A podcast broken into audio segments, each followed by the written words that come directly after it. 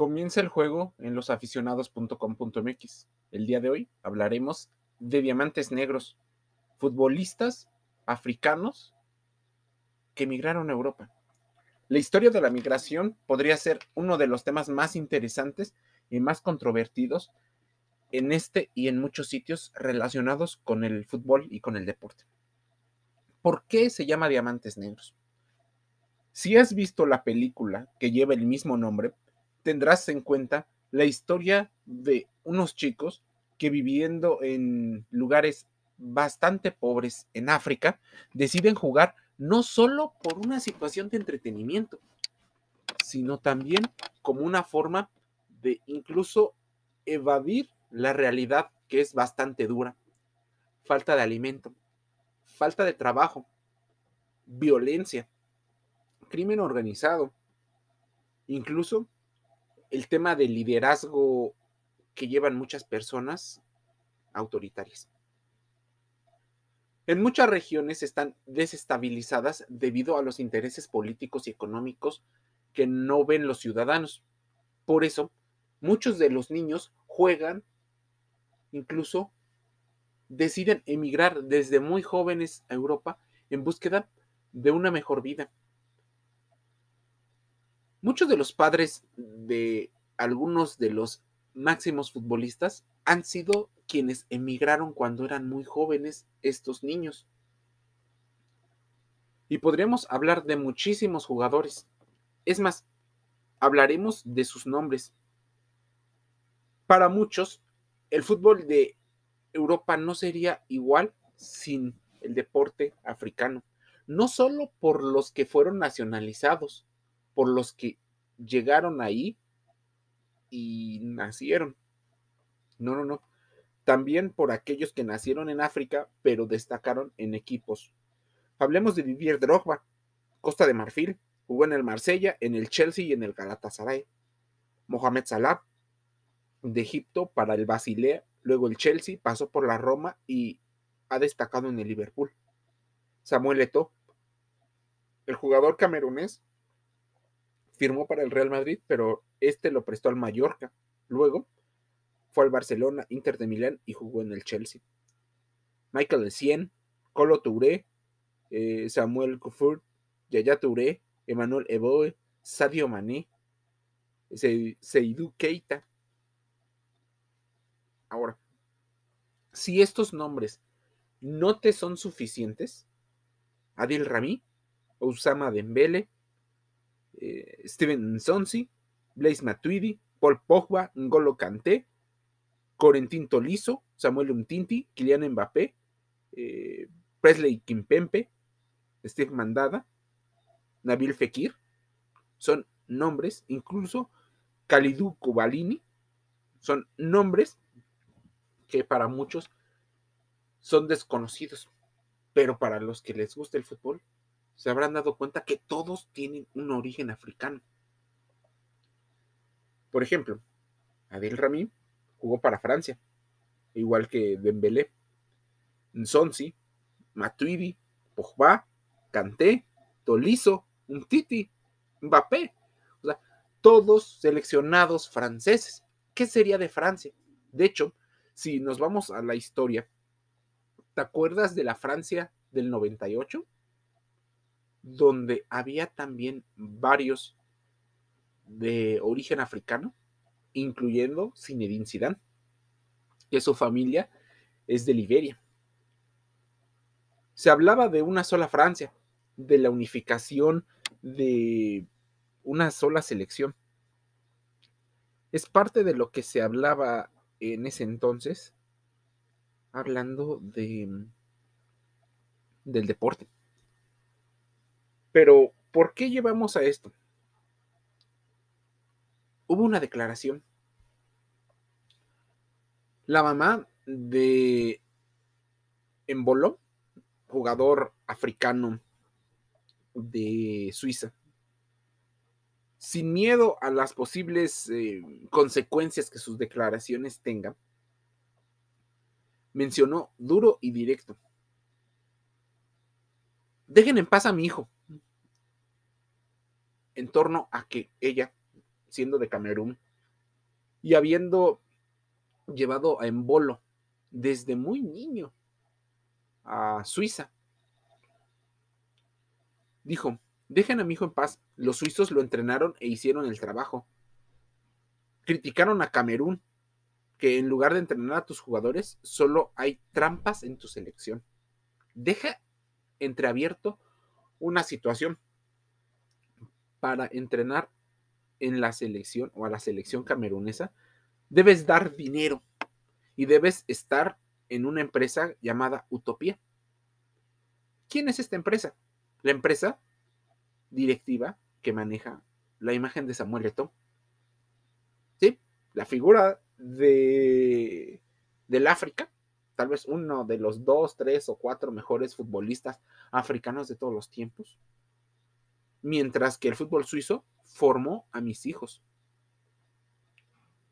¿Por qué viene esta, este tipo de declaraciones de la madre de Embolo? La crítica que tenían por respecto al gol que había metido.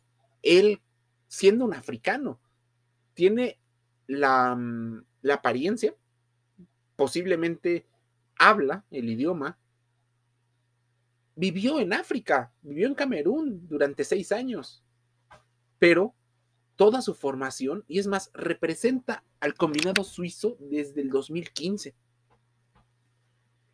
Este chico, desde muy joven, supo que el fútbol era parte de su vida.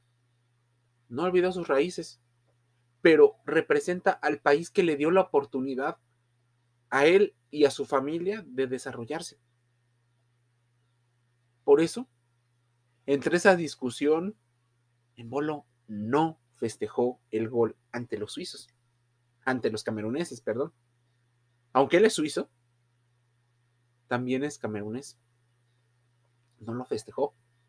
Muchos habrían dicho que hay que festejarlo de todas maneras, que hay que estar contento porque eso no depende de ti.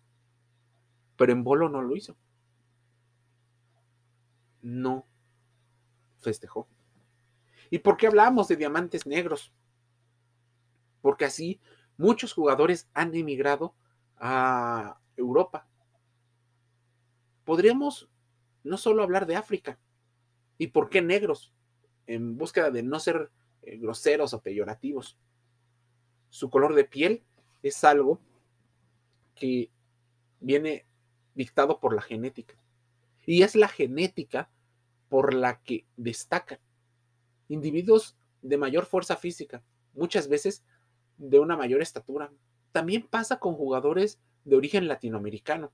Las Guyanas han surtido de jugadores muy talentosos a Países Bajos, Holanda. Algunos han salido, por ejemplo, de Jamaica, como Rafael Sterling, que representa Inglaterra. Es muy curioso no ver a jugadores provenientes de la India, jugando para su antiguo colonizador. Pero es algo muy particular. Es más, hablemos de los hermanos Williams. Iñaki Williams representa a Ghana, cuando Nico Williams, aún naciendo en Bilbao, representa a España. Más ejemplos, los hermanos Boateng. Kevin Prince representó África y su hermano Jerome fue campeón con Alemania. Más migrantes, y no solo de África, y no solo negros. Los orígenes de Miroslav Klose, de Tony Cross, han sido de Polonia. Decían que Bastian Schweinsteiger también lo tenían. Así, muchos polacos terminan jugando para Alemania. Ellos tenían en Mario en Gómez, un hispano brasileño. Tuvieron un em, no, sí, sí, sí, un hispano, un hispano germano. El hispano brasileño era otro jugador, pero también Mesut Özil, un turco jugando para Alemania. Ahora, ¿qué otras selecciones México ha nacionalizado en los últimos tiempos a jugadores argentinos predominantemente, aunque Antonio Nelson Ciña haya nacido en Brasil y haya jugado para México. Caso parecido a los hermanos Dos Santos, Giovanni Dos Santos, exjugador del Barcelona y del Tottenham Hotspur, del Galatasaray, nació en México, pero su familia, en particular su padre, nació en Brasil, así que él pudo haber sido seleccionado de Brasil si lo hubieran llamado. Jugadores mexicoamericanos jugando para los Estados Unidos. Edgar Castillo, Joe Corona. Estamos hablando de muchos jugadores. Jugadores en Canadá. Cavallini se nacionalizó. Estamos hablando de varios jugadores. Es más, desde Alfonso Davis, aún naciendo, tiene unos orígenes en otro país. Probablemente sea no solo una moda, sino una situación real. Los países que brindan mayores oportunidades y calidad de vida están atrayendo a, a las familias y existe una especie de fuga de talento de potenciales deportistas. Y esto, te estoy hablando solo del fútbol, pero los equipos árabes también lo han hecho, los equipos eh, chinos lo han hecho, y en muchos otros deportes estamos viendo cómo deportistas de otras nacionalidades destacan en el país que les dio la oportunidad. Tenistas de otros países, nadadores, corredores de automóviles. La migración está llevando talento a destacar en lugares donde les dan mejores condiciones. Esto no solo es deporte, es la vida misma. Vive la compasión. Parte de los aficionados.com.mx. ¿Quieres saber más? Métete al sitio web losaficionados.com.mx en sus redes sociales y también estamos en los podcasts Spotify, SoundCloud, Spreaker, Amazon Music Audible y otros. Redes sociales, TikTok, Instagram, Facebook. Estamos en YouTube, en Telegram y en Kawaii. Te envío un saludo.